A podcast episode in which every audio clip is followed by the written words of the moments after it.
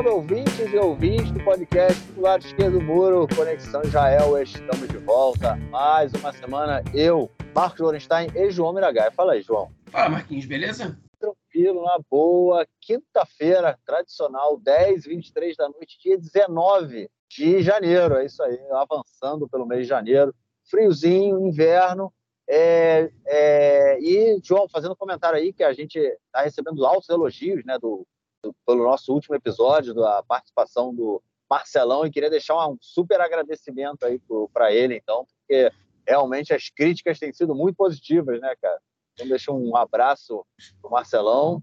É, a audiência também está muito, tá muito alta, né? Tá muito acima da média. O episódio foi lançado tem cinco dias, no momento que a gente está gravando aqui, quinta-feira à noite, e, e, já é o décimo primeiro mais escutado. E é, é um episódio que vai ficar aqui como referência, né? Para toda vez que a gente quiser, é, de, enfim, citar a parte, a parte legal em Israel, acho que a gente vai poder falar, ó, voltem aí ao, ao, episódio 170, que lá vocês vão ter todas, é, toda, enfim, toda a base necessária para para entender o direito constitucional israelense. Então, então, enfim, a gente recebeu muitos elogios, é um episódio que está muito, que tá com audiência muito boa, né? Aliás, os últimos dois episódios que a gente recebeu com, é, convidados tiveram audiência excepcional. O, o episódio com o Rodrigo Yanes, especial da relação de, dos judeus da Israel com a União Soviética, é o episódio número 166 é o nosso episódio mais escutado até hoje, né? A gente teve uma, uma, audiência muito acima da média, né? O mais escutado de todos. Enfim, agora com o Marcelão, sinal que, enfim, o povo, povo tá cansado de escutar a gente, quer escutar o nosso isso, amigo. Exatamente. Eu cansou de escutar a gente, a gente traz um convidado, nosso público explode. É, é isso. E, então, assim, já que agora a gente vai no episódio 171, né, cara? A gente vai falar bastante de Arié Marluf Berry. Vamos então passar para o nosso primeiro bloco para a gente tratar de outros assuntos. Bom, gente. Primeiro bloco, notícia suma importância. É, é um bloco, vai ser um bloco de uma notícia só, mas é de suma importância e por isso ela está recebendo um bloco só para ela. É o verão, é o inverno, não o verão, é o inverno mais seco em Israel dos últimos 50 anos. É, João tem chovido pouco, é, mas o frio tá, né, cara? Mas, enfim, a gente sente aí, pelo menos, mais um período de uma mudança é, da mudança climática que vem afetando aí diversas regiões do mundo. É, o frio esse inverno ele está menor do que a média, né? Tá, tá menos frio. Eu não sei dizer agora qual é, qual é a média de graus, mas é um comentário geral que a gente tem visto nos meios de comunicação, né? Que essa altura do ano tem, tem dias que você anda sem casaco na rua, né? No inverno é que o inverno ele está é, nitidamente é, mais ameno do que do que ele que ele era em Israel. Esse, esse inverno especificamente está falando sobre isso. Mas não é só a questão é, do, enfim, do frio que está fazendo diferença nesse inverno. Israel é um país mediterrâneo, né? de clima mediterrâneo, é, que tem como característica, quem lembra das aulas de geografia aí, do, do ensino fundamental 2, do, do ensino médio, vai lembrar que o clima mediterrâneo ele se caracteriza por é, verões secos é, e, enfim, e quentes e invernos úmidos e chuvosos e, e frios, né? É, se não me engano, isso deve a, aos ventos do Saara, que os ventos quentes do Saara, que durante o verão eles empurram é, as nuvens do Mediterrâneo para o norte.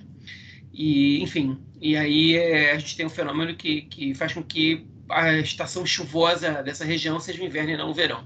É o que, enfim, influencia uma série de questões, né? faz com que o verão seja uma, uma época propícia para o turismo, né? Pra, enfim, já que a gente sabe que não vai chover, para eventos, etc, etc. É, é, enfim, a gente aqui em Israel, a gente conhece muito bem, a gente sabe que é época de chuva, né? a chuva começa, inclusive a, a, tradição judaica, né? ela fala sobre a primeira chuva, Aroê, né? na época de, de Sukkot, na época de, de Rosh Hashanah e Sukkot, na verdade Sukkot principalmente, mas às vezes chove um pouquinho antes, é, começa ali por volta de setembro e, e, então no ano novo começa as novas chuvas aqui em Israel também, né? A partir depois de Rosh Hashanah é, e vai chover mais ou menos até abril, maio, com uma chance muito pequena de uma chuvinha ali em junho e depois acabou. Entre junho em geral e, e fim de setembro, você não vai ver uma gota d'água caindo do céu aqui. É, e, e, as chuvas elas são escassas, exceto na, na, época entre dezembro e março, que é quando chove mais aqui. E esse, essa época do ano, a gente está aqui já na, se não me engano, na terceira semana de inverno, né? É, choveu entre 40% e 50% do, do, do que era esperado para essa época. Né, é o inverno mais seco dos últimos 50 anos de Israel. É, Para vocês terem uma ideia, no ano passado, nessa altura, o nível de, é, do Kinneret, né, o nível do, de água do Kinneret já tinha subido 19 centímetros. E esse ano subiu só 2 centímetros. Né? Então, é, é uma, enfim, isso, não, isso não é um padrão de comparação razoável, porque ano passado foi um ano muito chuvoso. Né? Os últimos quatro anos foram anos que choveram muito acima da média. E é por isso que essa, esse inverno seco não está sendo extremamente preocupante para, o governo até agora, né, para o Ministério do Meio Ambiente, e, enfim, e para o país em geral, pelo menos em relação às reservas de água. Mas isso prejudica a agricultura, isso prejudica o ar que a gente respira, né? apesar de que a gente veio de uma semana um pouco mais chuvosa, semana passada choveu, é, ainda assim está chovendo pouco, está chovendo bem menos do que, do que a média, ok? Está chovendo bem menos do que o suficiente também. Por sorte, a gente está com os reservatórios cheios, então dá para aguentar um inverno seco. Né? Eu lembro que no ano de 2000, no inverno, no inverno entre 2008 e 2009, é, foi um inverno sequíssimo, né? que tinha ficado quase todo inverno sem chover, mas aí o mês de fevereiro foi um, um mês bastante, é, bastante chuvoso e ele compensou um pouco toda a época toda a época de chuva que não tinha tido janeiro, na verdade, fim de fevereiro, que foi uma semana duas semanas de muita chuva que compensaram a estação quase toda. Né? Enfim, vamos torcer para isso acontecer agora também, mas fica aí a notícia, né, essas mudanças climáticas por conta do hiperaquecimento global, que, é que, enfim, que podem alterar a quantidade de chuvas. Né? Por um lado, dizem que vai chover menos vezes, é, os cientistas dizem, né, mas, que, mas que as chuvas serão mais fortes. Enfim, um dia a gente pode convidar o Rafa para vir falar aqui se essa questão realmente ficar, ficar problemática e vier a ser um assunto é, de, enfim, que, de extrema importância para o momento, a gente convida o, o Rafa para o Rafael Stern para participar aqui do podcast mais uma vez. Gente, enfim, se não é a gente deixa ele descansando um pouquinho, não incomoda ele no, no, no descanso dele lá e, e o descanso na, na, luta dele, né? Que o Rafa foi tá indo aí nas manifestações e está muito ativo nas manifestações, mas enfim, Tipo, é, os convidados que a gente traz aqui, né, a gente não tem audiência boa só porque nos dias de convidado, porque o público está cansado da gente, não.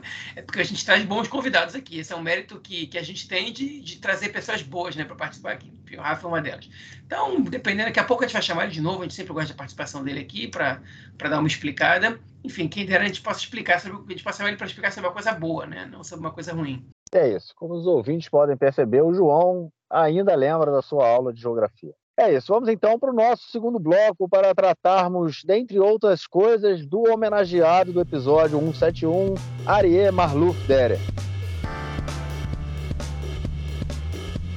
Bom, gente, vamos começar esse bloco com uma notícia sobre as manifestações da semana passada. Isso aí, sabadão passado, bombou. Galera foi para a rua chovendo em tudo que é canto do país, principalmente no centro-norte, é, chovendo bastante, o pessoal foi para a rua e, enfim, muita discussão sobre quantas pessoas tinham na manifestação em Tel Aviv.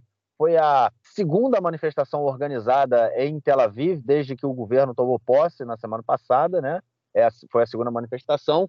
É, foi marcada na praça do, do, do Teatro Abima, né? Que fica bem no centro ali de Tel Aviv, numa, na, na Erechov, na Rua Arot, na Avenida Nerot, enfim, é uma região bem central ali de Tel Aviv.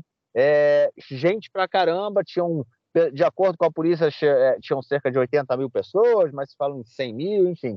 E uma discussão, né, João, que é, é, gerou muita discussão do nome, né? É, do nome, nome não, do, a quantidade de pessoas que tinham ido nessa manifestação tentando deslegitimar ou tentando legitimizar mais ainda, né? A, a, o que foi feito. É, mas, João, o que, tu achou aí da organização dessa manifestação e da forma como elas têm acontecido até agora? Olha, é, eu não pude ir na última manifestação, né? Então não, eu não, não vi de perto, né? Acho que isso você pode comentar bem melhor que eu.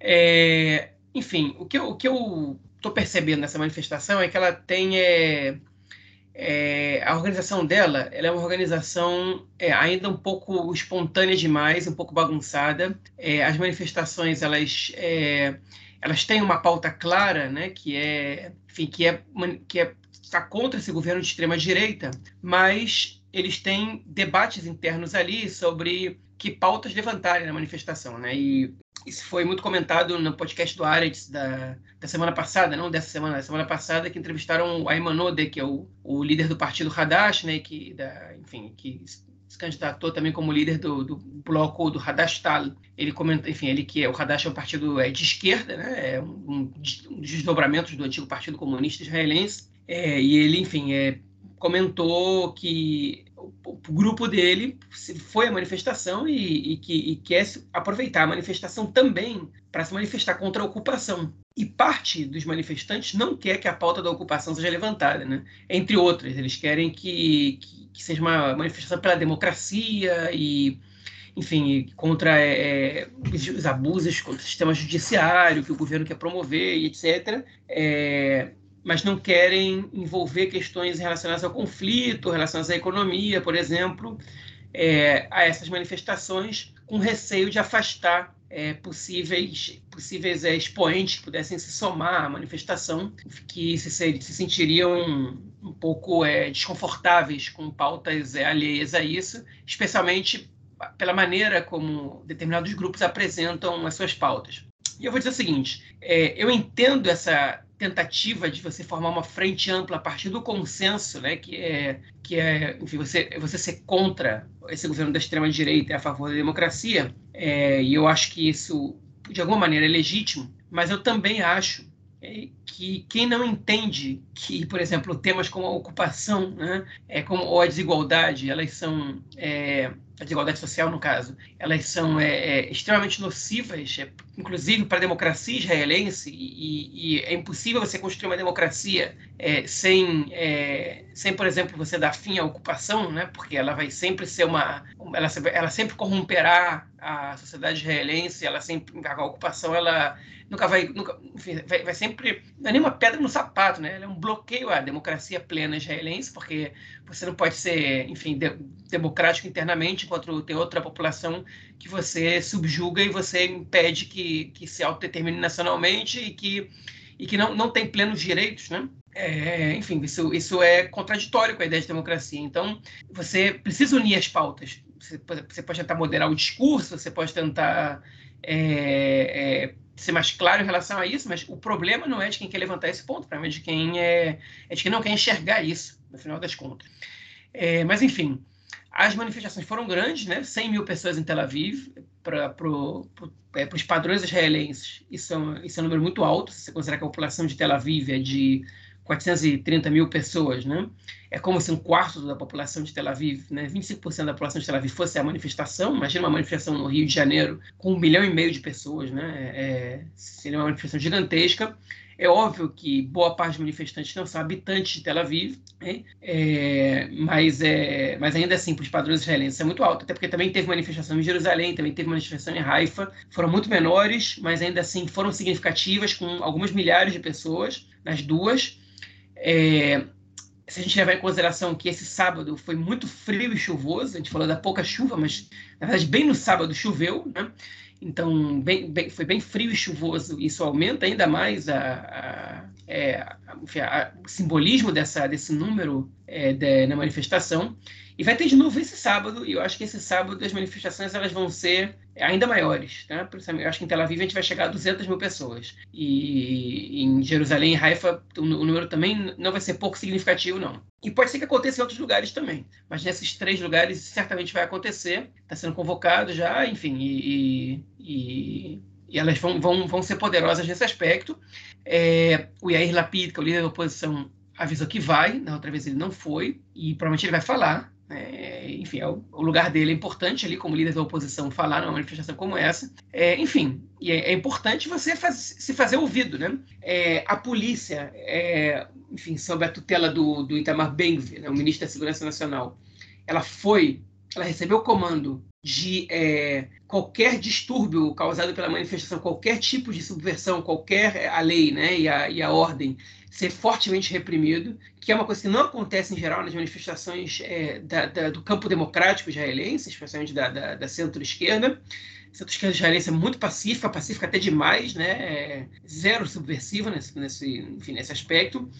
É, E a polícia tentou encontrar problema e não conseguiu. Em Jerusalém eles foram bem mais violentos do que, do que em Tel Aviv, mas, é, mas ainda assim a, a violência e a repressão não foram marcas dessa manifestação. Mas elas podem vir a ser no futuro, porque o Ben-Gvir está louco para encontrar um ponto é, aí um, um, ponto fraco dos manifestantes, uma, uma exceção à regra para poder criminalizar a manifestação. Mas até agora ele não conseguiu isso. Né? E eu não, eu não, duvido que ele vai conseguir, pelo menos que ele vai, que ele vai conseguir, que ele vai, que ele, vai, ele vai encontrar os elementos para tentar criminalizar as manifestações, se vai colar ou não, é, eu duvido. Eu duvido, porque, enfim, quem foi tá, tá, tá vendo. O Netanyahu também tentou criminalizar as manifestações mostrando meia dúzia de placas né, é, exageradas, com, com, com é, um tom é, é, é, ofensivo, que comparavam alguma coisa com nazismo, alguma coisa com, sei lá, com é, chamando alguém de traidor, etc. Se descobriu que parte das fotos que ele estava divulgando não eram verdadeiras dessa manifestação. Se ele fez de propósito ou não, a gente não sabe, né? mas certamente ele não checou, okay? o que diz bastante sobre ele. Mas, é, enfim, a, a, a direita está tentando deslegitimizar as manifestações e não está conseguindo. Né? E aí, a, qual foi a narrativa do Netanyahu? Que a maior manifestação que aconteceu foi há três, quatro meses, é, quatro, foi há três meses atrás, que foram as eleições, e essas manifestações deram ao governo legitimidade para para fazer a reforma judicial e tocar Israel do jeito que o governo pensa que tem que tocar. Enfim, que é como se teve eleições, agora tinha que ficar quietos, né? Como, se, como se a manifestação não fizesse parte da democracia. É, não cola, não cola, não, isso não ajuda, enfim, não está fazendo eco essa, esse discurso para deslegitimizar as manifestações. É, por outro lado, também as manifestações elas não estão, é, enfim, ainda pelo menos, sendo fortes o suficiente para poder fazer alguma pressão sobre o governo a ponto deles questionarem seguir em frente com com nem menos parte da, das políticas que eles estão é, cogitando lançar mão. Né? Mas, enfim, então é, é, é ainda falta muito, né? tem muita luta pela, pela frente. Mas, Marquinhos, diz aí você, cara, você teve lá, você presenciou em louco as coisas, participou, diz aí para diz aí galera que está escutando o que, que, você, que, que você viu lá, o que, que você achou. Então, cara, foi uma manifestação muito legal, gostei de ter ido. É, é, foi importante, é, enfim, tinha muita gente, como você falou, chuva, aquilo tudo. É, e eu acho que o mais importante é que realmente o número de pessoas está crescendo né, na, nas manifestações. É, o impacto da chuva, né, as fotos, assim, vendo todo mundo de guarda-chuva e tudo mais, é, é, foi bem legal, né, deu um impacto maior assim, da manifestação, de, tipo, mesmo com essa chuva, a gente, as pessoas foram, a primeira, primeira grande manifestação. Né, e aí eu queria entrar sobre toda essa, essa análise aí, né, todo esse seu comentário sobre é, as manifestações em si, né? É, na primeira manifestação que teve, né, ela foi organizada principalmente pelo movimento chamado Omdim Beyachad, né? Eu já comentei desse movimento algumas vezes aqui. É um movimento social que atua em diversas áreas. Ele atua na questão do conflito, atua na questão é, é, é LGBTQIA+, atua na questão é, das pessoas é, de deficientes físicos, né, dos direitos das pessoas com deficiência. Enfim, ele atua em diversas áreas, assim, com, é, com em questões sociais, né? E é, eles, como eles foram o primeiro, foi o primeiro movimento que organizou a manifestação da semana retrasada, no caso, né? E, e nessa manifestação foram tinham outras, é, é, não foi uma manifestação grande e chamou muito a atenção pelo fato de terem muitas bandeiras da Palestina que movimentos que fazem justamente essa discussão que você levantou é sobre a ocupação e a democracia, né? É, ou seja, é, a ocupação ela faz parte desse debate sobre democracia. Não tem como a gente não deixar de falar de ocupação. E nessa semana a mídia caiu de pau em cima dos organizadores e em cima dos movimentos de esquerda. Né? Em cima, é, eu vi o cara do o diretor da, da organização Chovrim Esticar, né? que é a Quebrando o Silêncio, né? a gente já comentou dela também aqui outras vezes, é, ele tendo que, na televisão, as pessoas falam, não, porque vocês é, usaram a, a, bandeira palestina e tudo mais, e ele falando, olha, mas é, faz parte da discussão, faz parte do debate, e aí entra sempre uma discussão se a estratégia é correta, se afasta as pessoas, se não afasta as pessoas, enfim, é, o que me tem me chamado muito a atenção, João, nessa coisa toda, dessa discussão sobre as manifestações, ah, primeiro, né, que você falou da questão da polícia, né? Na semana passada, o Ben-Gvir ele tentou a todo custo forçar a polícia a, a, a retirar a bandeiras palestinas caso elas fossem usadas novamente na manifestação. Ou seja, ele queria proibir a utilização de bandeiras palestinas na, na manifestação. É, acho que não, isso não foi acatado pela polícia, até porque a gente não viu nenhuma confusão né, na, na manifestação da, da semana passada.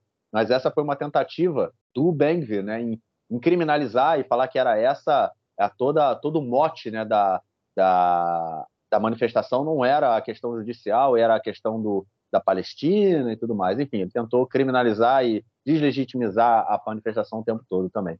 Mas o que me chama muito a atenção é realmente esse, essa tentativa de você esvaziar a discussão sobre a ocupação, o que torna a manifestação somente numa nova rodada eleitoral. Né? A gente tem mais uma vez o bloco Netanyahu contra o bloco que, não Netanyahu, que tenta ser um bloco hegemonicamente judaico e sionista. Ele não tenta incluir o, a população árabe a discussão que parte da população árabe israelense faz, que é sobre o conflito, que é sobre é, é, a, toda a, a, questão social que invade né, a população árabe. A gente já teve essa esse ano, de, é, é acho que são quase 10 pessoas mortas né, dentro da, da, é, do setor árabe aqui em Israel por conta da violência urbana. Né, a gente comentou no ano passado, foi uma coisa absurda. E esse ano continua, né? A falta de investimento, a falta de, de a, a falta de, de inclusão social da população árabe a gente continua tendo a mesma discussão que foi feita a, a tem, sendo, tem sido feita já há três anos, né? do bloco anti-Netanyahu e do bloco pró-Netanyahu. É, não inclui-se a população árabe na discussão, o que é impressionante. É impressionante. Isso é o que tem chamado a atenção agora nessas manifestações. Ou seja, a gente, mais, a gente agora faz uma toda é, vai para as ruas e se manifesta contra uma reforma judicial mas não contra as barbaridades que têm sido já já têm sido cometidas, né, ou continuam sendo cometidas na na é, é, na Cisjordânia, como a gente comentou na semana passada, a decisão do governo de não derrubar o, a, a, Yeshiva de Homes, né, que, que foi construída em propriedade privada palestina, e o Supremo Tribunal de Justiça mandou que o governo derrubasse, e o governo falou: não, não é o primeiro governo que faz isso, mas o governo falou: não, nós não vamos acatar essa decisão, não vamos derrubar.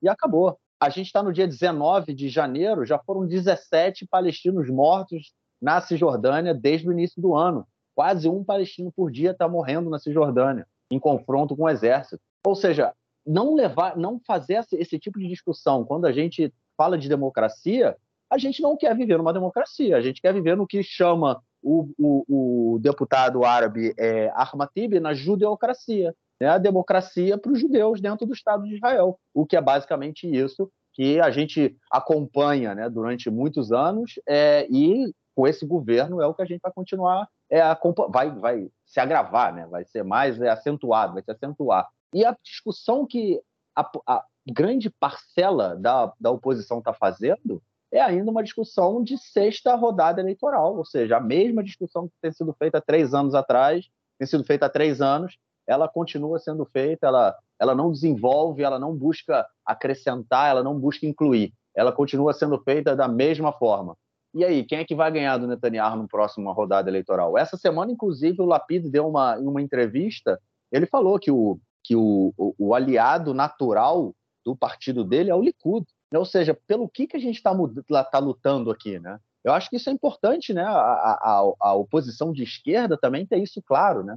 Quem são nossos aliados e até quando eles são nossos aliados, até que ponto eles são nossos aliados, né? Porque, enfim, é, não sei se eu quero, se a demo, eu, eu, com certeza, não, não, não sei, né? Com certeza não quero viver na democracia que o Yair Lapid pensa ser democrática, né? É, enfim, eu acho que a gente tem que avançar muito mais que isso. Mas é isso, essa é um pouco da minha, da minha visão aí do que tem sido as manifestações, como elas têm sido construídas. É, nesse, nesse sábado aí, de novo, vamos estar presente, obviamente. Eu não estou na dúvida se eu vou a, a Tel Aviv ou se eu fico aqui em Modin, porque é a cidade onde vive o o ministro da Justiça, o cara que apresentou essa reforma do judiciário e já tem manifestação convocada na, na frente da casa dele no sábado também. É, eu estou achando que essa semana eu vou lá em Tel Aviv porque, João, vai ser na, na Kaplan, né? Eles mudaram o, o local porque já estão esperando muito mais gente. Então eles mudaram o local e, e, enfim, eu quero, quero ver como é que vai ser. Mas de repente, a partir da semana que vem, eu vou azucrenar o ouvido aqui do ministro da Justiça do lado de casa, que é mais fácil também. é isso. É, algo mais a declarar ou vamos para a próxima, cara? Vamos seguir. É isso. Bom, vamos então à nossa próxima notícia do bloco, que é sobre a, uma mudança aí que tem sido está sendo proposta na forma de é, é, como é que chama isso? Na, na, forma de financiamento da educação pública. É um projeto, é, é um, é, era uma lei que ela, ela tinha uma, uma ideia de que as escolas, com, com, quanto mais disciplinas básicas as escolas oferecessem, é, mais financiamento elas recebiam do governo. Ou seja, as escolas que seguissem é, de, de cabo a rabo né, o currículo do governo, eles receberiam 100% de, é, de financiamento. Outras escolas que é, teriam uma certa independência é, receberiam 75%, mas ainda assim né, é, ensinariam currículos, né, disciplinas da educação básica, né, ainda assim receberiam cerca de 75% de financiamento, e escolas que não fizessem nenhuma né, é, nenhum tipo de educação de disciplinas básicas, é, como o caso das escolas rabínicas né, e religiosas, receberiam aí 55% é, de financiamento do governo e os outros 45% eles teriam que, enfim, arrumar no setor privado de outras formas. É, e a lei agora que é, pretende se mudar, né, João, é que todo esse financiamento ele seja público, né, nesse determina, é, é que todo essa esses 25% para semi-independente, esses 45% para totalmente independente, seja financiado pelas prefeituras e pelas é, é, regiões administrativas é, aqui de Israel. Eles estão gritando, falando que não tem como segurar isso aí, não, é, essas regiões, as prefeituras não têm como financiar, né, sem ter mais uma nova fonte de, de arrecadação. Mas, João, é um movimento aí que a gente vê, principalmente, que beneficia né, é, setores ultra-ortodoxos da sociedade. Né? É, era, era claro que isso ia acontecer agora, né? A gente não esperava que fosse dessa forma. Por que, que aconteceu? O governo anterior ele fez o que o, o que o governo deve fazer, que é o seguinte: ó, instituições que não atuam, que não, que não, enfim, que instituições educacionais que não estão sob a tutela do Ministério da Educação não vão receber orçamento, a menos que, enfim, a gente está disposto a é, institutos de organização privada que é ou semi-privada, que, que queiram, que, que, que atendam às nossas demandas, que eles recebam um orçamento estatal. Hein? Mas eles precisam atender às exigências do Ministério da Educação. Que Israel é muito liberal em relação a isso. Acho que o Brasil é, nem, nem isso permite. Né? O, o MEC, ainda que o instituto seja privado e não receba um centavo do governo, ele obriga que, que tenha carga horária específica para tal disciplina, etc, etc, etc. Aqui não. Aqui os institutos privados, eles têm o direito de não, é, de não é, atender a as, é, enfim, as, as, demandas do Ministério da Educação. É, mas eles também não recebem um centavo do Estado. E como muito pouca gente em Israel tem dinheiro para pagar uma, uma escola particular para os filhos, né? então é, isso é, é enfim, são poucas organizações que, que sobrevivem. Não são poucas, né? mas, mas enfim, são é, organizações, enfim, pelo menos no mundo secular, são poucas as, as que são meio público, meio privadas. Elas são mais, mas elas estão, elas têm todas as, enfim, elas têm que atender as demandas do Ministério da Educação, pelo menos em nível parcial, que é o que o Ministério da Educação exige, as que não querem atender nenhuma simplesmente não recebem o orçamento do governo. Mas algumas conseguiam driblar, né, esconder o que, que, não, que não ensinavam e receber mesmo assim. E aí começou uma fiscalização maior, em alguns outros momentos mais vista grossa. Okay? Mas o que está acontecendo agora é um negócio absurdo.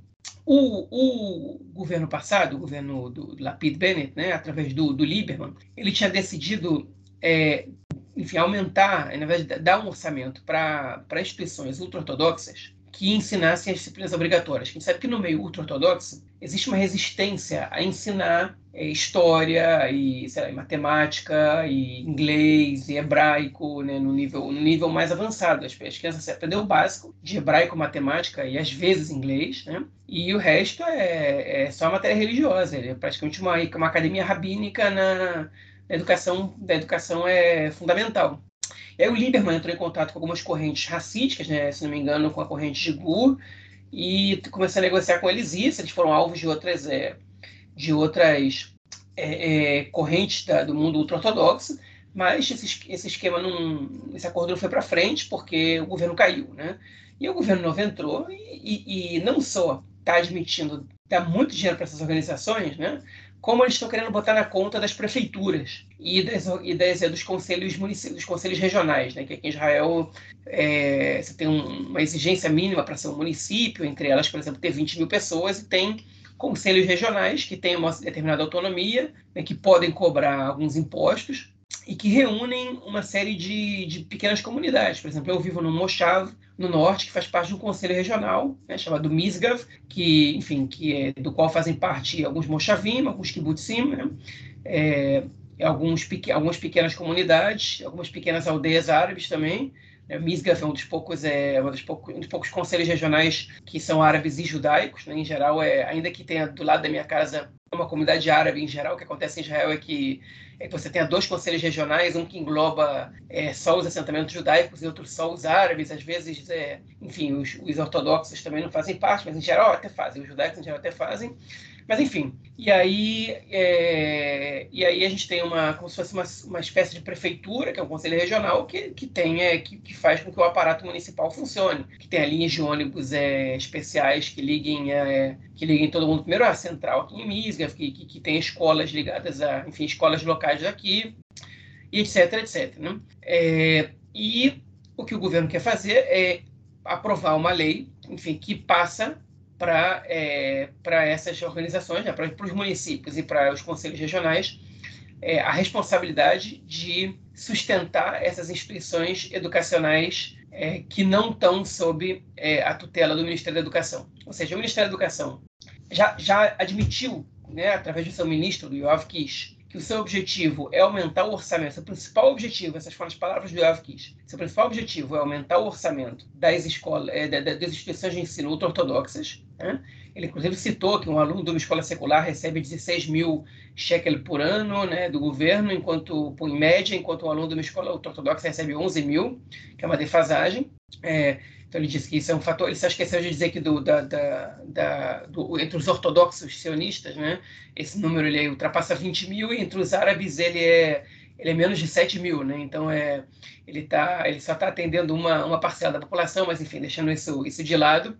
É, ele, enfim, e aí, só que ele não quer bancar isso, né? Ele quer que os municípios banquem isso. Só que os municípios e os conselhos regionais, eles, enfim, além de vários deles discordarem disso, porque essa não deveria ser a função deles, tem alguns que não têm condições financeiras de fazer isso, que eles vão, eles vão quebrar. Não tem como. Né? Então, nessa brincadeira, 170 municípios e conselhos regionais, né, 170 prefeitos e, é, e chefes de conselhos regionais eleitos é, assinaram um manifesto dizendo que não concordam com essa, com essa votação e que não vão, não vão pagar, não vão fazer que vão à justiça para isso e que não vão fazer e que o governo não vai ter o que fazer com eles, porque a luta vai até o final. E aí o Moshe Gafni, que é o presidente da Comissão de Finanças é, do Partido Judaísmo da Torá, ele fez a declaração dizendo que vai anotar muito bem o nome de cada um deles, que na urna eles vão pagar pelo que eles estão fazendo. Né? É a ameaça do Moshe Gafni é uma ameaça vazia, porque, porque as populações desses lugares, elas, é, é, essa medida ela é popular para essas populações, né? Essas pessoas querem ser financiadas por dinheiro público, é só colocar seus filhos em escolas é, públicas né? como a grande maioria dos israelenses fazem, enfim. E, e, pra, e o a prova de que essa ameaça do Moshe foi vazia é que depois que ele fez isso, somente um prefeito retirou o nome da, da lista, que foi o prefeito de Ramle, que é uma cidade que fica no centro do país, perto de onde Marquinhos mora, que tem, é que, que, tem uma população ultra-ortodoxa não desprezível e que o prefeito realmente precisa desses votos para se reeleger ou precisa do apoio da bancada ultra-ortodoxa de vereadores para poder aprovar medidas é, locais e, e, foi o único que retirou o nome da lista. Todos os outros mantiveram. Né? Enfim, então é uma tentativa de empurrar para cima do, é, de quem não deve uma medida que é indevida. Enfim, você está você tá fazendo uma medida, você, a medida é errada, né? e você está querendo que o outro pague pela, por essa medida, que é um negócio absurdo. Então, é, é eu, eu acho que essa. Ela, vai ter briga nisso aí mas eu acho que os, os, prefeitos eles vão conseguir vencer sempre quando o judiciário israelense mantenha é, algum, algum poder. Né? Se o governo conseguir retirar do judiciário todo o poder que eles têm, que é, que é o que o governo está tentando fazer, aí eu acho que realmente existe um risco de que as prefeituras e conselhos regionais percam essa guerra.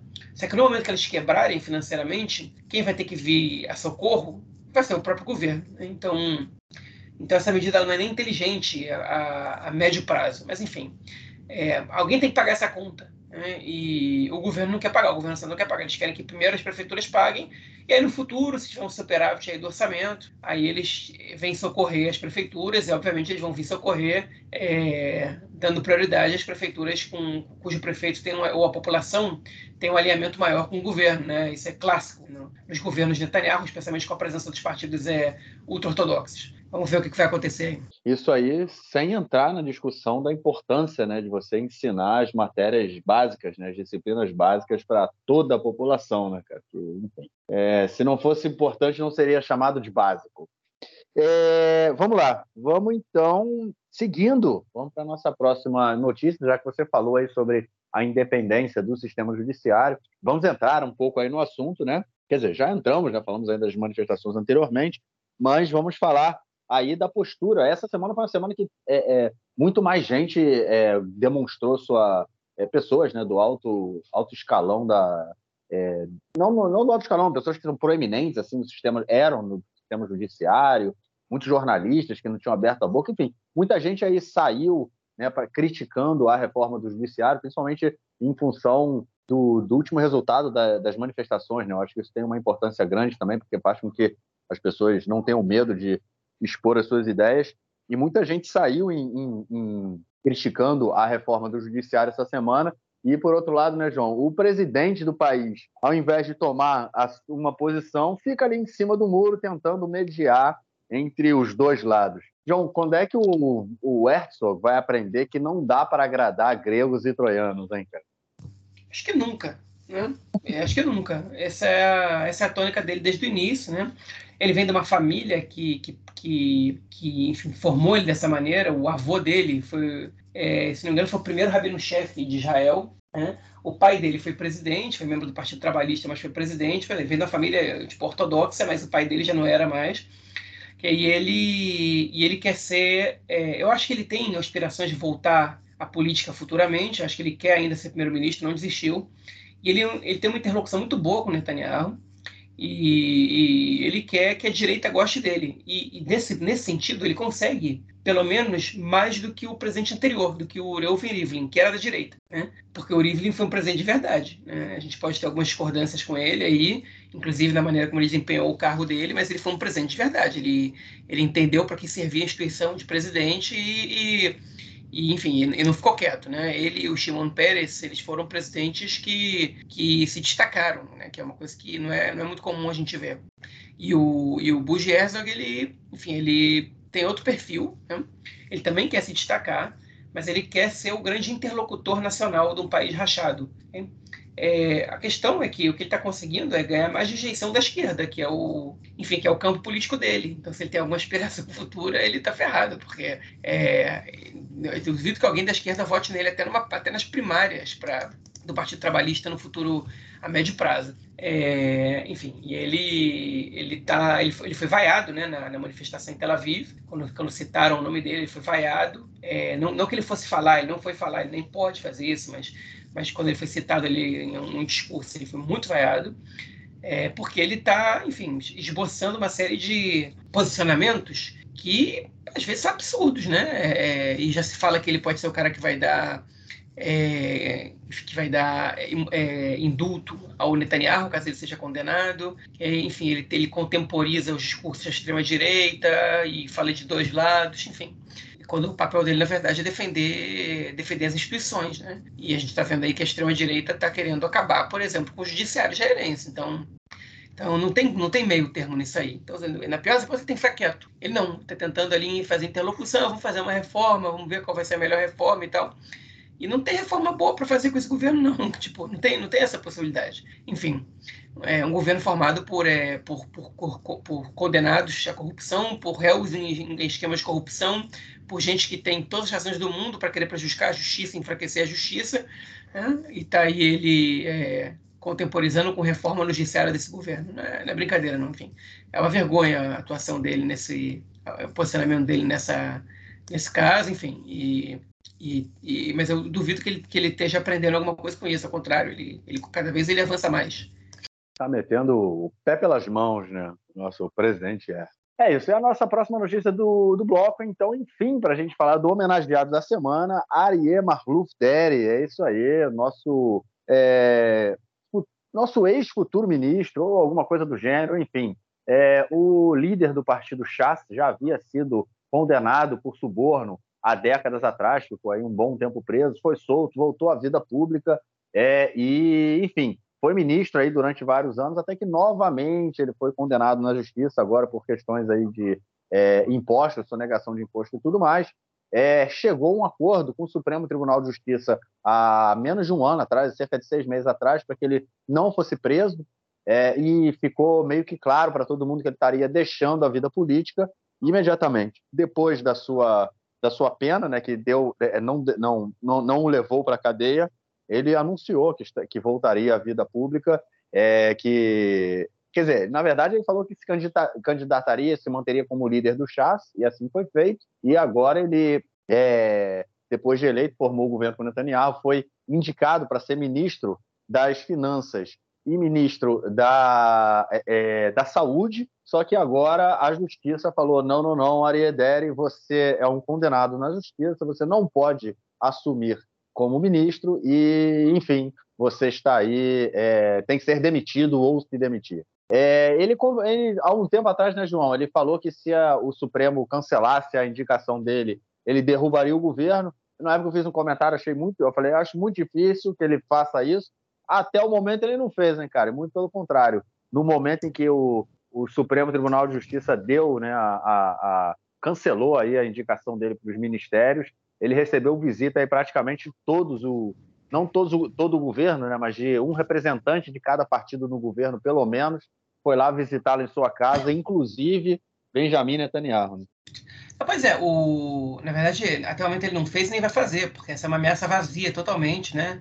É, hoje eu escutei o Yair Sheik, né, um repórter do canal, do canal 12, falando essa ameaça é tão vazia porque, porque que que ele, então ele vai, ele, vai ele vai derrubar o governo porque ele não pode ser ministro. Então, se ele não pode ser ministro, ninguém mais pode ser ministro, o Netanyahu não pode ser primeiro-ministro, tipo, não faz nenhum sentido essa, essa, essa ameaça, né? É, enfim, além do mais, ele sabe que o, todo mundo no governo tem mais a perder do que a ganhar se tiver novas eleições agora. E, enfim, eles estão com a faca e o queijo na mão. Ele vai, vai entregar os dois agora para correr risco de, de ir para novas eleições. E o governo ganha, ele vai poder ser ministro?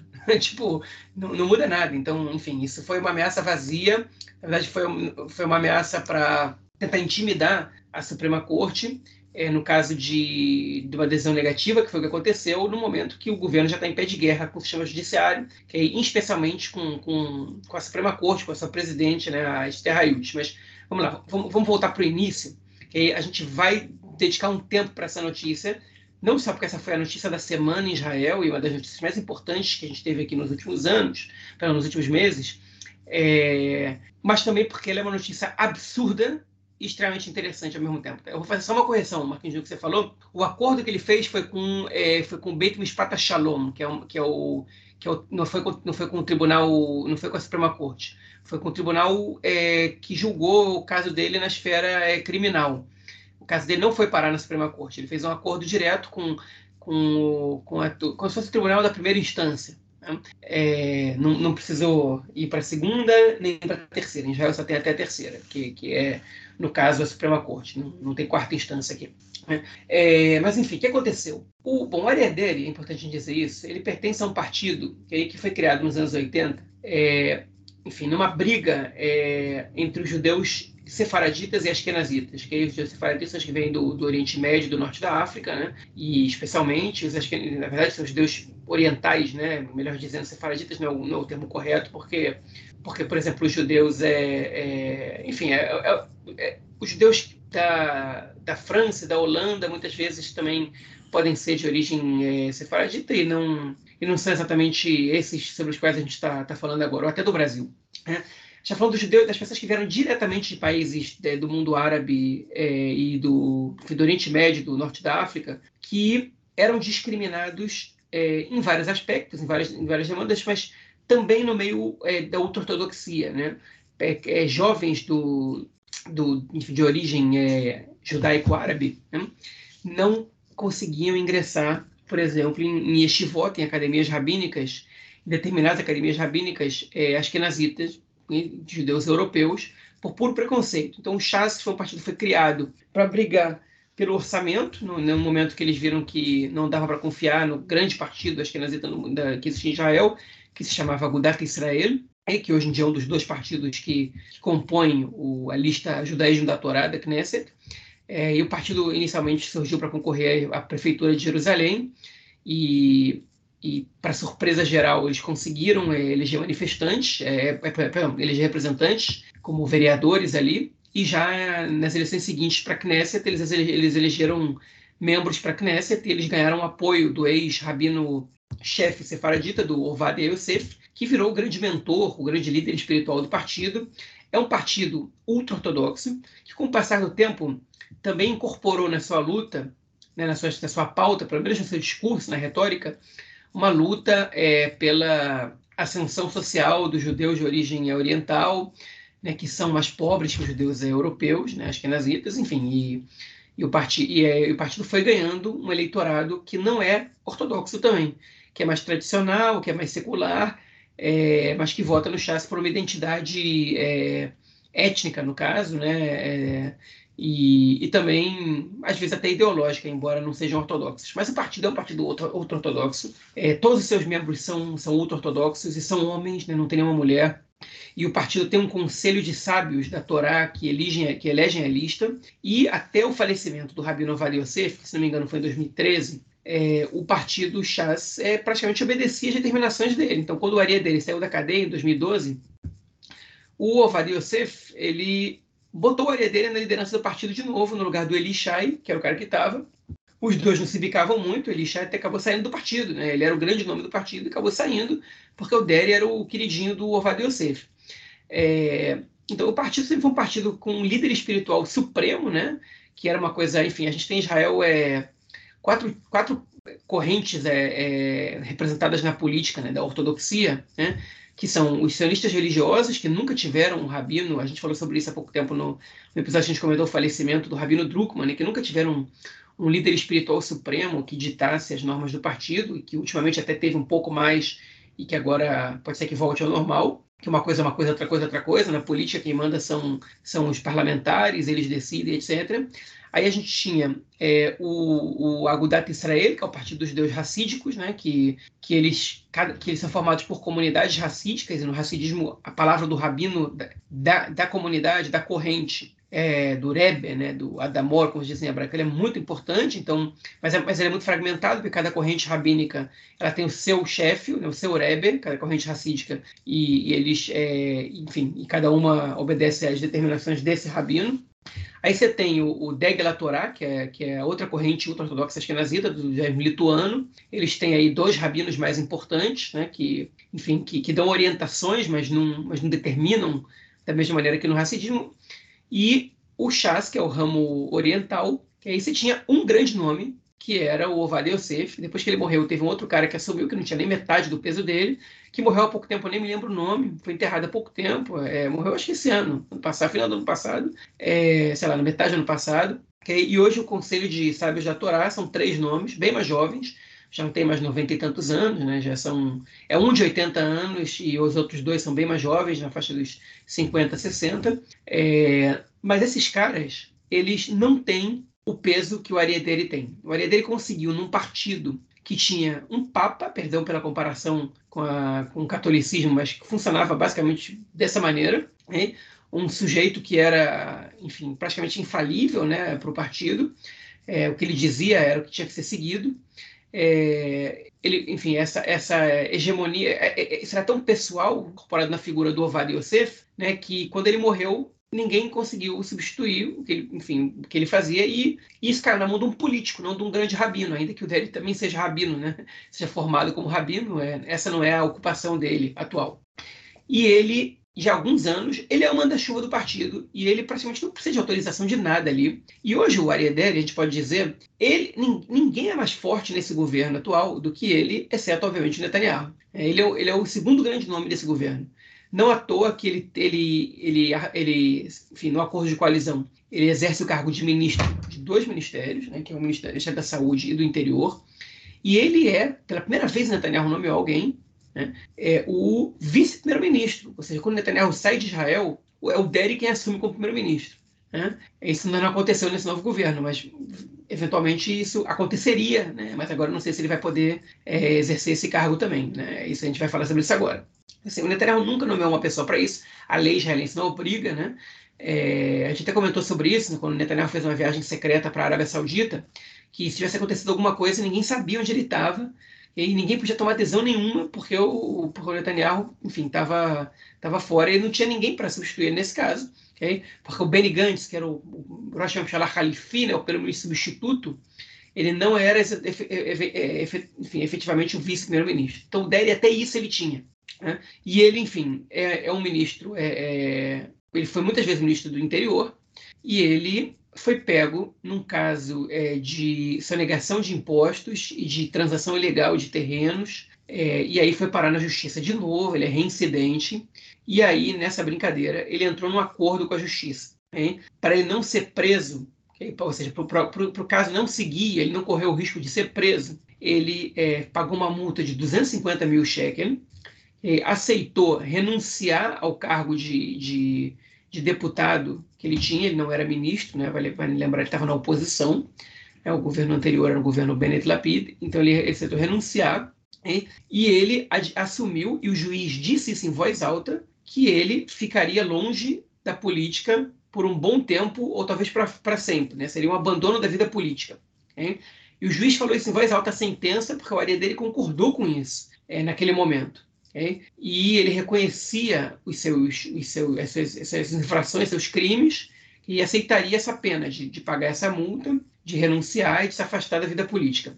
E ele foi colocado em liberdade condicional. Okay? Liberdade condicional impede o sujeito que está é, nessa situação é, de exercer cargos de ministro. Ele até pode ser deputado, mas ele não pode ser ministro. Então, dito e feito, daí renunciou. No dia seguinte que ele renunciou, e vocês podem buscar isso na edição do podcast aqui do ano passado, ele já saiu detonando a decisão da justiça e a perseguição é, que ele estaria sofrendo, dizendo que se o nome dele não fosse Ariel Marluf Der, todo mundo sabe que ele não seria, que, que, esse caso não chegaria até ali, que esse era um preconceito por fato dele, dele não ser Ashkenazi, enfim, e etc, etc ele renunciou ao cargo de, de, de, deputado, mas ele continuou sendo líder do Chas, ele continuou dando um jeito de, estar nas reuniões, presente nas reuniões ali. Enfim, ele, ele já, já desrespeitou de cara a, a, o acordo que ele fez, mas enfim, era sair da vida política, ele não era obrigado a, a, nunca mais se candidatar,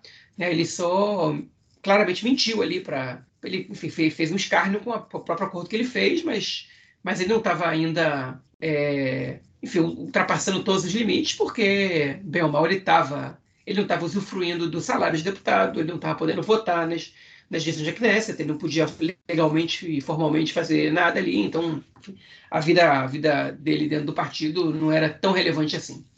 Mas aí veio essas eleições, e o área dele, esperto que é, ele falou o seguinte, olha só, eu só aceito, eu só assino esse acordo de coalizão se toda a coalizão, antes dela ser formada, votar a favor de uma lei que permite que pessoas que estão em liberdade condicional possam exercer o cargo de ministro. Né? E aí, ele, ele, obrigou que essa lei fosse votada, olha como ele é esperto, antes da, do governo ser formado, porque ele já queria que o governo fosse, fosse empossado com ele como ministro. Né? É, e ele tinha que ser ele, né? não pode ser outra pessoa do partido, tinha que ser ele. E aí o governo aprova essa lei né? e ele é empossado ministro de dois ministérios e vice-primeiro-ministro. Né? Só que aí a conselheira jurídica da, do governo, né, a é, Galite Babi Miara, ela falou isso, isso, não é isso não faz sentido, okay? o cara não pode fazer um acordo com a justiça para não ser preso, né, para o julgamento dele não ir para frente, e depois legislar é, cancelando a lei que, que existe okay? e que lhe sirva de maneira retroativa para que ele possa ser ministro. Isso, isso escapa de qualquer limite do razoável. Né? Enfim, o cara é um, é um criminoso, confesso, não faz menor, tipo, não, não tem, não, não faz, é, isso não, não, é, não é razoável num país democrático. E ela deu esse parecer, e aí a Suprema Corte, ela teve, ela, enfim, ela, é, ela levou o, Netanyahu, né, como governo, não, ignorou o parecer, e aí o movimento, é, é, no Ruta Shilton, que é o movimento de controle do, da qualidade do governo, o movimento da sociedade civil, levou o caso para a Suprema Corte. E aí a Suprema Corte enrolou, demorou duas semanas para tomar a decisão, okay? em meio a todo esse processo, esse furacão político que querem praticamente acabar com o poder da Suprema Corte, gente, e todo esse discurso, essa citação, o, o, o, o Chas prometeu várias vezes, se o Délio não for ministro, a gente, a gente vai é, derrubar o governo, já vai ver o caos eleitoral de novo, e vocês não têm o direito de intervir na decisão do povo, a população votou no DERI e vocês não foram eleitos por ninguém, e blá blá blá, e, e isso aí vocês são é, é, é, burocracia do Estado, né, e que não tem que tomar adesão pela população, o que é absurdo dizer isso, né, porque o Poder Judiciário não é burocracia do Estado, mas enfim, e, e é, especialmente a Suprema Corte, obviamente, né, e aí a Suprema Corte finalmente ontem tomou a decisão e por 10 votos, são 11 juízes, por 10 votos a favor e um deles que não foi contra, já vou explicar o que, que foi, é, se baseando na é, Ilatas Virut, que é o princípio da razoabilidade ou do bom senso, né? o Ariederi, que é um princípio que existe, não é uma jurisprudência inventada do nada, o Ariederi não poderia exercer o cargo de ministro, porque não faz sentido que um acordo feito com a justiça ele, ele seja é, é, cancelado por uma lei é, pessoal dessas que, que exista somente para que, que possivelmente que ele rompa esse acordo a seu bem entender, né? E, e, eles, é, e eles deram a determinação para que o para que o Netanyahu demitisse o Deri desse cargo. O que não aconteceu até agora, né? Estão falando quinta-feira de noite. O Netanyahu ainda não cumpriu a determinação do judiciário da Suprema Corte israelense. É, enfim, então essa foi a decisão tomada. É, juízes liberais e conservadores, juízes indicados pelo, pelos governos Netanyahu também, é, pela ministra Elet Shaked, quando era ministra da Justiça. É, enfim, tiveram votos muito parecidos nesse caso. Né, dos 10 votaram a favor, tipo, é, contra a nomeação dele, e o único voto que não foi é, a favor da, da disposição do, do, do, do Deri foi o voto do único juiz que não é Ashkenazi, né, da, da, da, Suprema Corte, o que serviu de, de, de, enfim, de arma para os ataques que a Suprema Corte está sofrendo. Olha só, 10 Ashkenazim que não foram eleitos estão cancelando o voto de 400 mil israelenses que votaram no DER. A gente não votou nele só para ser deputado, a gente votou nele para ser, para ser é, para ser ministro também, todo mundo esperava isso, etc. E aí, é, enfim, só essa pessoa, Euron, não sei o que lá, Euron, seu nome dele é Euron, decidiu a Suprema Corte. Os juízes aqui em Israel não são tanto estrelas como são no Brasil, então a gente não conhece os nomes dos juízes da Suprema Corte todos de cor aqui. Talvez um dia, talvez em breve a gente vá conhecer, mas enfim. É, e ele foi o único que não votou a favor, mas ele também não votou contra. Ele disse que essa decisão deveria ser é, da, é, do, do, de uma comissão de juízes é, de um tribunal especial é, que é, julga é, lei eleitoral, como se fosse um TSE né, israelense, né, que, é, por sua vez, deveria julgar se o Deri deveria receber um calon ou não. O que é o calon? Calon é um agravante é, penal que, que, pode vir num acordo ou numa, numa, sentença, que é, por exemplo, o sujeito é, foi condenado ou fez um acordo e aceita que ele não vai mais poder é, se eleger a cargos públicos, né?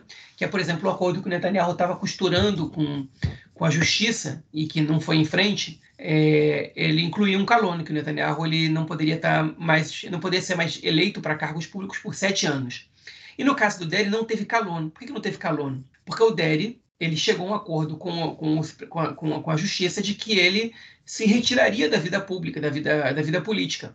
E, o que ele não cumpriu. Se ele não cumpriu, esse agravante penal ele não foi incluído, né? porque, porque esse acordo estava explícito ali. É, inclusive, essa, a leitura de, da sentença pelo juiz e que, e, e que o advogado do Deri não fez nenhuma objeção no momento, é, enfim, ela foi citada pelo juiz da Suprema Corte. Então, esse juiz disse o seguinte: ó, eu acho que esse caso tem que ser julgado por ali, e nesse caso, o Deri pode receber um calono que impediria ele, inclusive, até de ser deputado. Okay? Então, não é que ele votou é, contra, é que ele achou que, é, que existe uma instância que poderia decidir isso melhor do que eles. Okay? Agora, tem gente que suspeita, fazendo aqui um parênteses, de que ele está jogando para a torcida, porque a Suprema Corte, hoje em dia, o presidente da Suprema Corte em Israel é o seu membro mais antigo, né? é uma norma. E dentro da reforma judicial, é, o presidente ele vai ser eleito, é, enfim, no, no futuro, é, caso essa reforma passe. E esse cara ele teria o interesse de ser presidente. Um repórter perguntou isso para ele, né? Você, você, você tem interesse em ser presidente da Suprema Corte? Ele falou: não me venha com, com, essas, com essas besteiras. E aí ele falou: bom, se você não, você seu comentário não foi negar. E ele, e ele riu e, e, não falou mais nada, né? Então tá na cara de que, de que também é, tem um tem um lado é, tem um interesse político dele nessa, nessa decisão, mas enfim. Então aí começou todo esse discurso, olha só, o único Mizrahi, o único oriental foi o que votou contra, que na verdade não votou contra, mas enfim, não importa, e que dez juízes Ashkenazim decidiram pela é, que, que, o Délio não pode ser nosso ministro, e a gente blá blá, e cancelaram o voto de 400 mil pessoas que votaram no Chaz, a maioria da população. É, o que não é verdade, as pesquisas mostram né, que a maioria da população ela não queria o Délio de ministro, né, a pesquisa que o Canal 12 fez mostrava que 61% do, do, do, da população israelense não queria o Délio de ministro, não estava satisfeito com as suas nomeações, né, contra 33%, ou seja, só um terço da população realmente queria o Délio de ministro. O fato do, desse governo ter sido eleito não quer dizer que que está todo mundo satisfeito com, com, com, isso e que as pessoas votaram no Délio para ser ministro. Você não vota em ministro. Se fizesse um plebiscito, duvido que ele ganhasse, de sim ou não. É, enfim, é, mas a, a, a, briga não acabou. O Délio não vai renunciar tipo, ao, seu cargo de, de deputado e não vai derrubar o governo. E o comentário que ele fez foi, foi logo depois foi o seguinte eles fecham a porta para a gente, a gente entra pela janela. Eles fecham pela a janela para a gente, a gente invade pelo telhado. Enfim, é, de algum jeito eles vão tentar é, cancelar isso. Né? Netanyahu condenou a Suprema Corte, disse que é uma interferência nisso.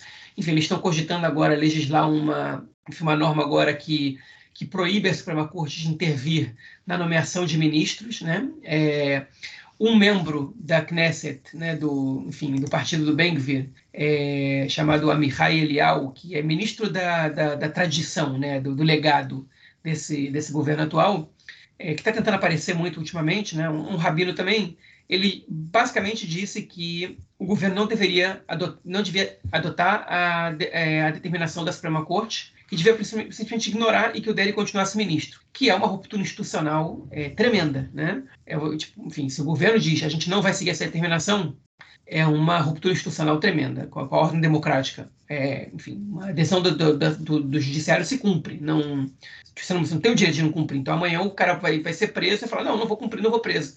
Né? E, a, e, a, polícia fala tem que prender, não, não vou prender. Tipo, e, e, e acabou, acabou o Estado democrático de direito, né?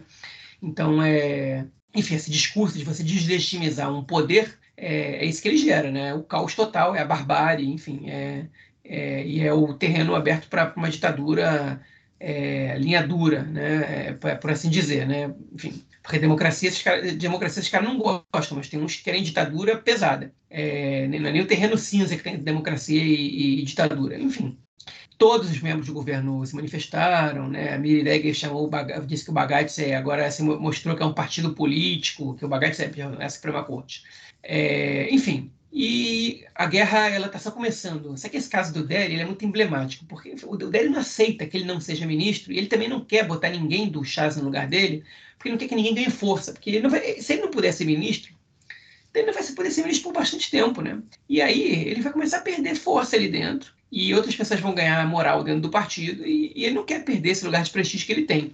O Netanyahu também já está é, é, vendo uma maneira dele participar do gabinete, ainda que ele não seja ministro, né? e é, agora a última que surgiu foi que ele quer agora ser nomeado é, Rosh Memshalah Halifi, que é o primeiro-ministro substituto, que não é o mesmo que, que nele é Rosh Memshalah, que é o vice-primeiro-ministro, que é o cargo que o Benny Gantz tinha, que tem um status de primeiro-ministro exceto exercer o cargo de primeiro-ministro. Ou seja, ele tem um motorista que tem o primeiro-ministro, ele tem uma residência oficial como primeiro-ministro, ele tem um salário de primeiro-ministro. Enfim, cargo inventado que já tem, já tem jurisprudência legal, porque essa lei já é, instituindo esse cargo já existe, né? Simplesmente ele não está sendo ocupado por ninguém. É, e, e ele está exigindo do Netanyahu isso. O Netanyahu não gosta muito dessa ideia, primeiro porque ele não quer dividir protagonismo com ninguém mais, mas também porque ele acha que a Suprema Corte vai vetar isso também. Né? Não faz sentido o cara não poder ser ministro e, vai ser primeiro-ministro substituto. Né? E então isso é, mas assim, mas é a maneira que o Deri está buscando de enfrentar, é, de enfrentar o judiciário israelense. Olha, falei muito. Estou é, aqui, enfim, essa, essa toda essa, toda essa questão aí está sendo muito comentada em Israel, praticamente não se fala de outra coisa aqui. E a gente está vendo ainda o primeiro capítulo dessa brincadeira aí, não só da novela dele, a novela dele é só um, um, um, uma, um detalhe nessa briga do governo com o judiciário, mas enfim, eu não diria que é um detalhe, é só um elemento, talvez um elemento bastante importante disso, mas ainda é só um elemento. E eu achei que a Suprema Corte fez muito bem em não arregar, em não negociar, e não falar, beleza, a gente libera o DEL e vocês cancelam a reforma, pelo menos parcialmente, Não, eles foram para o pau, mas também eu não sei se o governo fez isso de propósito, né? que é forçar a barra nessa questão para é, enfraquecer a Suprema Corte pra, e para fortalecer o discurso deles, ou se o governo errou mesmo, porque no momento que eles estão colocando a Suprema Corte contra a parede, o que, você faz? O que, um animal faz quando você encurrala ele? Né? Ainda que ele saiba que ele é mais fraco. Ele te ataca, porque ele não tem nada a perder. E, e é o que o governo fez com a Suprema Corte agora. Eles encurralaram a Suprema Corte e eles ali, com certeza, em algum momento, falaram assim: olha só, a, tipo, a gente vai, vai tentar negociar com eles uma coisa dessa? Falaram que não, agora a gente vai pro pau né, e, e, e, vamos, e vamos apostar no apoio que a gente vai receber de metade do país nessa brincadeira, porque o país está dividido em meio a meio, e, e, vamos ver o que vai acontecer. Né? Se, é pra, se eles querem guerra, eles vão ter guerra. Eles falaram isso nessas palavras, eles nem falaram isso abertamente, mas para mim é, essa é a reação natural deles nesse caso. Enfim, então aí é, estamos vendo aí o primeiro capítulo da guerra do governo contra o, contra o judiciário, né? que, vai, que vai envolver outros, muito, outras muitas questões que têm a ver com essa reforma, a reforma que, inclusive, o Yariv Levin, que é o ministro da Justiça, disse que tem a ver, né? que foi influenciada pelas três. É, é, é, como é o nome disso? Pelas três acusações contra o Netanyahu, né? que se não fossem as três acusações, provavelmente não estaria propondo essa, essa reforma agora. Né? A diferença é que ele diz que isso é porque ele, ele viu que o judiciário está com poder demais e que e pode usar isso de maneira nociva, enquanto eu vejo nisso aí como uma, uma espécie de vingança e de tentativa de livrar a cara do Netanyahu. Mas cada um, cada um interpreta o que quiser nisso, mas é. Então, é, esse é um capítulo. Outros capítulos vão envolver o Netanyahu em seu caso, e vão envolver outras pessoas importantes, e vão envolver outras questões importantes. Né? E a gente está vivendo aí é, na nossa frente é, a tentativa de você acabar com a democracia liberal em Israel. Eu tenho muitas críticas à democracia liberal, é, mas eu tenho certeza de que a alternativa que esses caras estão propondo é muito pior do, que, do que a democracia liberal é, é hoje em dia para Israel. Né? O que eles estão propondo aí é o que se chama é, de populismo de direita é, no meio, enfim, né, enfim meio acadêmico, pelo menos parcialmente, né? não, é, não é um consenso, mas é o que se chama, e também na imprensa internacional, ultimamente tem, tem se convencionado esse nome, hein? É, mas para mim seria mais é, palpável chamar de espécie de neofascismo, né? É, enfim, de, ou de um autoritarismo é, é da, da, da extrema-direita atual, né? moderno. 26 minutos, João. 26 minutos. É isso. Puta que pariu, Marquinho. Parece até que um helicóptero pousou em cima da tua cara. Fiz um podcast dentro do podcast. O cara fez um podcast dentro do podcast, é isso mesmo. É isso. Vamos então à nossa próxima notícia. Não, vamos então ao nosso próximo bloco. É isso. Vamos então ao nosso próximo bloco para tratarmos aí de questões ligadas ao conflito palestino-israelense e outros temas da política internacional.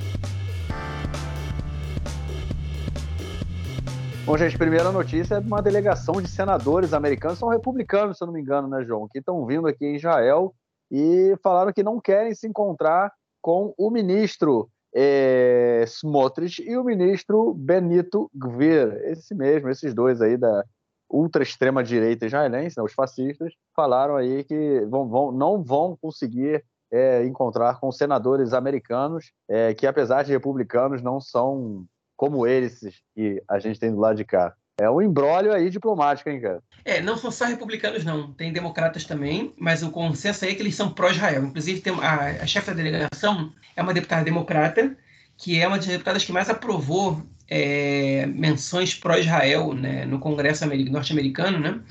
E e ela, e, e ela que exigiu não se encontrar com, com, com esses dois, e aí que é só um primeiro passo de toda a pressão que o Netanyahu vai sofrer. Ele agora vai se encontrar com o secretário. Ele vai se encontrar com o Mike Sullivan, que é o, que é o representante para questões do Oriente Médio do governo. Depois vai encontrar com Anthony Blinken, que é o, que é o secretário de Estado americano, né? E, e as pautas né, desses governos já estão aí, que é, é dessas, perdão, dessas conversas já estão aí os dois vão, é, vão levantar a questão do, do, da reforma judicial e da, da presença desses membros da extrema-direita em questões importantes da, que tem a ver com o pacto de, de defesa dos Estados Unidos e de Israel, né, o pacto militar entre os países. É, então essa delegação é simbólica, né, porque não faz muita diferença, mas é a reprovação é, dos Estados Unidos, e não só né, do, do, governo democrata, dos Estados Unidos, é, ao governo de extrema-direita israelense nem os Estados Unidos estão batendo palma aí para esses malucos dançarem.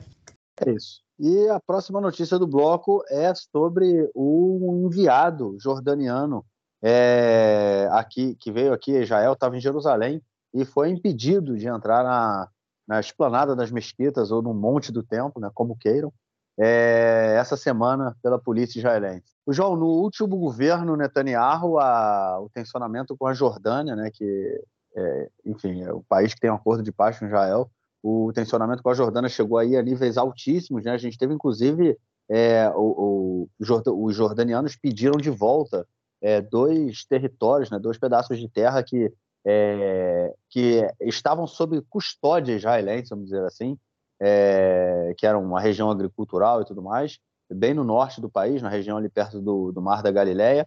Então eram dois, do, duas áreas que estavam sob custódia israelense, os jordanianos pediram de volta, enfim. A gente teve uma, um, uma relação bem tensa, né, entre o último, no último governo Netanyahu, entre Israel e Jordânia, e aparentemente a gente volta a ter isso agora, né? É, foi, foi embaixador da Jordânia em Israel. Né? Ele foi rezar na, na Mesquita de Al-Aqsa. Né? Vale lembrar que a administração local ela é do Waqf da Jordânia, por um acordo que Israel fez com a Jordânia. E a polícia do Ben-Gvir não deixou ele entrar a princípio, disse que ele tinha que ter combinado essa essa, é, essa ida dele com, com, é, com a polícia e ele ficou muito irritado e depois de, de é, um tempo esperando ali, quando a polícia finalmente deixou ele entrar, ele em protesto saiu e se retirou e não foi e voltou só algumas horas depois. Nesse meio tempo, o governo da Jordânia se manifestou de maneira bastante é, incisiva contra, essa, contra esse acontecimento e é, convocou o embaixador israelense é, em Amman para consultas. Né? E essa foi para esclarecimentos. E essa foi a segunda vez em uma semana que o governo da Jordânia, que o, que o rei da Jordânia, que, enfim, que a, enfim, é, convoca o embaixador israelense para consultas, né, para ir para esclarecimentos. Já, na semana passada eles também tinham feito isso. Sim, quando, quando o Ben-Gvir subiu a esplanada das mesquitas, em um ato provocativo dele ali. Então, é, foi o país que reagiu de maneira mais, é, mais forte, né? É, vários países emitiram notas, o Brasil inclusive. A Jordânia foi o país que convocou o embaixador israelense para esclarecimentos. E óbvio que a Jordânia tem que fazer isso, né? porque a administração é deles ali, então é, é eles, tão, eles têm a responsabilidade também daquele lugar, embora não, administra, não a responsabilidade de, em termos de segurança, mas enfim, o lugar é, é uma organização jordaniana que administra do ponto de vista religioso ali. É, e agora, pela segunda vez, acontece, mais uma crise. Aliás, as crises de Israel com a Jordânia, elas são praxe durante os governos de Netanyahu. Os governos, desde lá dos anos 90, né?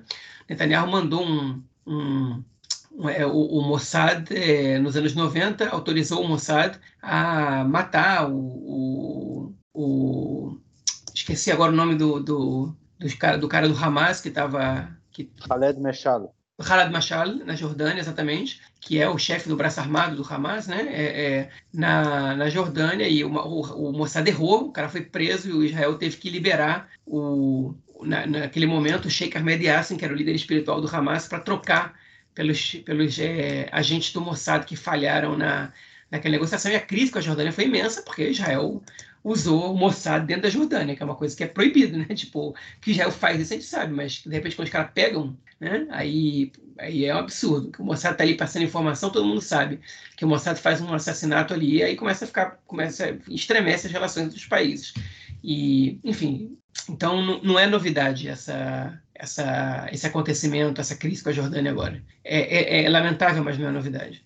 É isso. E a próxima notícia do bloco é sobre um vídeo liberado essa semana é, pelo Hamas, um vídeo que eles alegam ser né, do Avera Mangisto, né, que é um prisioneiro né, israelense que está aí é, com o Hamas. Né, o, o, o Mangisto ele é de origem etíope, ele teria atravessado é, para Gaza, enfim, é, sem, não, não foi sequestrado nem nada, ele atravessou para Gaza e, obviamente, foi, foi pego e preso pelo Hamas. O Hamas já algumas vezes tentou aí fazer uma, é, é, enfim, levantar a questão aí de troca de prisioneiros, né? até porque o Hamas também tem em sua posse corpos de dois soldados israelenses mortos na guerra em 2014. É, e, enfim, muitas vezes se, le se levanta essa discussão sobre é, a troca de presos. E o interessante, né, cara, que no último governo Netanyahu, quando o governo ainda existia, o Netanyahu chegou a falar de troca de prisioneiro e tudo mais.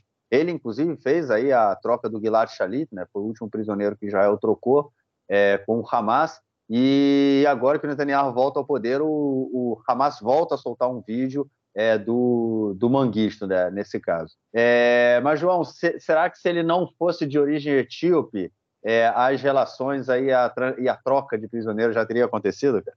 Olha, o que teria acontecido eu não sei, né? Mas eu tenho certeza que esse fato influencia. É... Enfim, ninguém nem fala do Manguisto com o Gilad Shalit. O Gilad ficou preso cinco anos e era a campanha que se fez era um negócio absurdo, né? E com o Manguisto, enfim, ele está há oito anos lá e a gente esquece que ele está lá, né? É, é, óbvio que tem a ver com muitos fatores, mas o fato dele, dele ser etíope influencia também. Agora, enfim, eu, eu escutei bastante, eu escutei um podcast essa semana e fui, fui, fui pesquisar sobre o caso Manguisto, porque é, a verdade é que eu, eu, me liguei que eu sabia muito pouco sobre ele, sobre o caso dele, né?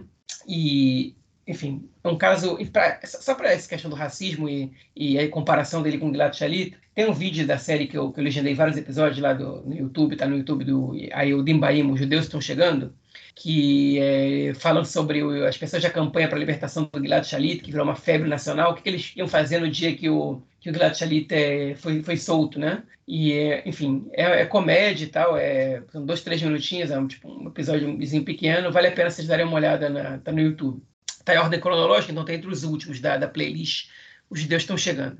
Inclusive fala sobre o Mengistu, dá um spoiler, mas enfim. É, mas enfim, o Mengistu está oito anos já em Gaza, né, preso. É, e não é, não é, que, obviamente, o Hamas pegou ele, não, tá? Porque essa foi a terceira vez que esse cara entrou em Gaza. E as outras duas, é, ele foi liberado para voltar para Israel. E só na terceira ele ficou, porque ele entrou logo depois da guerra de 2014. É, o Manguisto, ele é um sujeito que nasceu na Etiópia muito pequenininho, né? Veio para Israel com a família, a família dele é, vivia em Ashkelon, que é uma cidade é, é, no sul de Israel, perto da faixa de Gaza, muito longe, uma família muito pobre. Os pais se separaram, a mãe criou os filhos, ele perdeu um irmão quando ele era mais jovem, e isso despertou nele é uma condição é, é psicótica, se não me engano. Ele é um cara com, com problemas é, é, é, em Israel se chama de Mahalot Nefesh, né, que são doenças da alma, que, enfim, problemas é, mentais, é, é, enfim, doenças mentais, eu diria assim, eu diria isso, não sei qual é, qual é o nome da condição específica que ele tem, mas ele nunca conseguiu se estabilizar em nada, ele é um cara de 36 ou 37 anos, né, que mal conseguiu trabalhar, e, e em determinadas épocas ele saía andando por aí, né, e às vezes descobriam ele no norte de Israel, é, ou em outro bairro, ou em qualquer outro lugar, e numa dessas vezes ele brigou com a mãe dele, né? ele queria dinheiro, a mãe dele falou que não tinha, ele pegou a mochila e saiu andando, e ele simplesmente entrou, pulou o portão e, foi pra, e, e entrou na faixa de Gaza. É, o que a gente pergunta, como é que ele fez isso? Como é que o, o exército permitiu que isso acontecesse? Não é protegida a fronteira? A fronteira é muito protegida para sair, para entrar nem tanto. Né? A gente está vendo aí. E os soldados, eles até viram, eles poderiam ter impedido, mas eles é, não, não, não fizeram o, de tudo para impedir. Eles acharam que era um terrorista voltando, né? Inclusive atir, mandaram ele parar, atiraram nele e ele seguiu andando normal, como se nada estivesse acontecendo.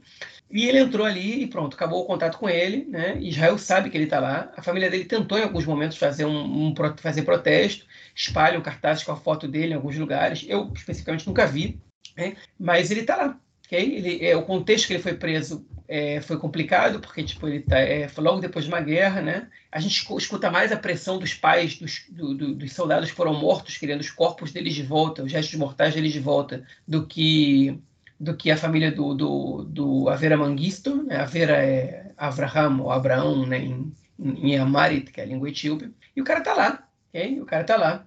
É, e, e Israel não traz ele de volta. Agora, tem, tem, além dele ser etíope, que obviamente faz com que Israel possa é, ignorar a situação, porque você não tem uma comunidade etíope forte, você tem racismo no país, né? É, enfim, e, e, você tem menos poder de mobilização de um, de um grupo social é, para se manifestar pela altura dele. Tem a ver também com o fato de que ele, ele não era soldado quando ele foi capturado. Né? E o soldado, que Israel tem uma, uma norma né, aqui, que é o seguinte: se você tirou o soldado de casa e mandou ele para a guerra, você precisa levar ele de volta para casa dele. Hein? Você deve isso à família dele, você deve isso a ele mesmo, né? É, no caso ele está vivo e, e, mesmo ele estando morto, você deve à família dele os restos mortais dele. Né? É uma responsabilidade do Estado. É, só que o Manguisto, ele não foi capturado pelo Hamas, nem como, não, nem como civil, nem como soldado. Né? Ele não foi capturado, ele entrou lá por conta própria.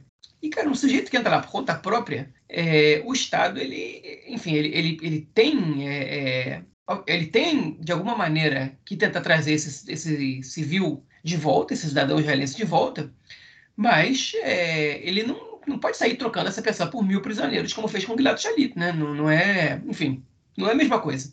É, e eu não estou tipo, é, culpando ele por, tá sendo, por ter sido por estar tá preso lá, não, tá? Não entendo isso. Até porque o Gilad Shalit, por exemplo, quem, é, quem fez a avaliação da, da, do caso dele quando ele foi preso, ele e, e, o batalhão dele ali cometeram erros graves, né? Que facilitaram a, a prisão deles ali. Então, é, quem quiser conhecer um pouco o caso, tem tudo escrito, né? Tá?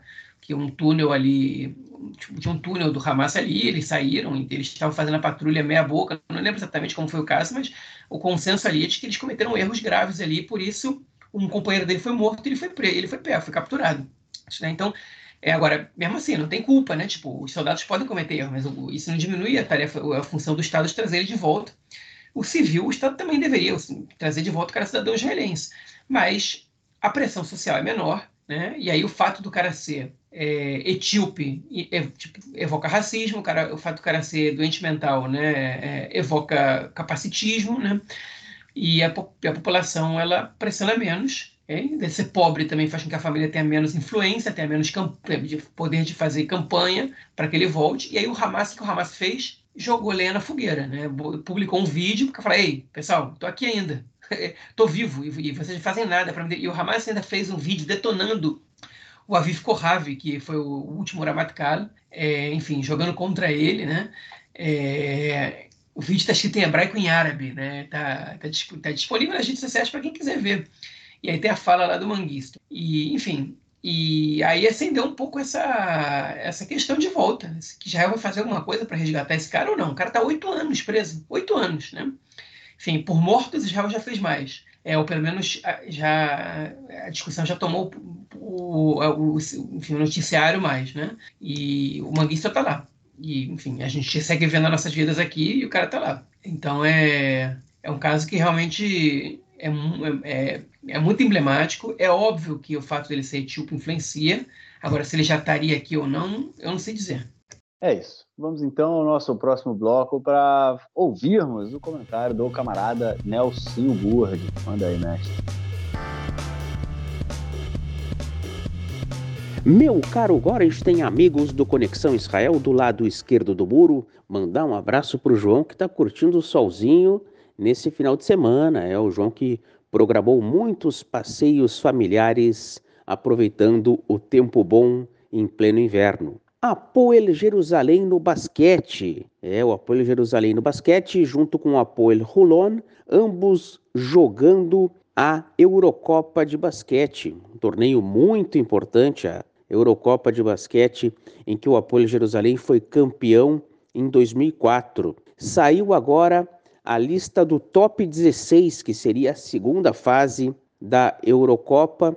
Temos um grupo aqui com Apoel Jerusalém, aqui de Israel, Apoel Holon, também de Israel, o Dijon da França e o Estrasburgo, também da França. Na quarta-feira, 25 de janeiro, o Apoel Jerusalém vai enfrentar o Dijon. Então fica aí a marca do Apoio Jerusalém, também do Apoio Rolon, que é uma grande equipe, já foi campeão nacional mais de uma vez. O Apoio Rolon sempre chega e chega forte, sempre monta equipes muito boas e tem uma torcida que empurra bastante também. Tanto o Apoio Rolon como o Apoio Jerusalém fica aí a nossa torcida. É isso aí então, um grande abraço. Valeu, Nelson, brigadão e estamos aí na semana que vem. É, João, algo mais a declarar ou a gente fica por aqui, cara? Ficamos por aqui, falei demais hoje já. Beleza, ficamos por aqui então. Nosso episódio 171 dedicado a Arie Makluk Deri. Grande abraço, cara. Até semana que vem. Abraço, até mais. Valeu. Show.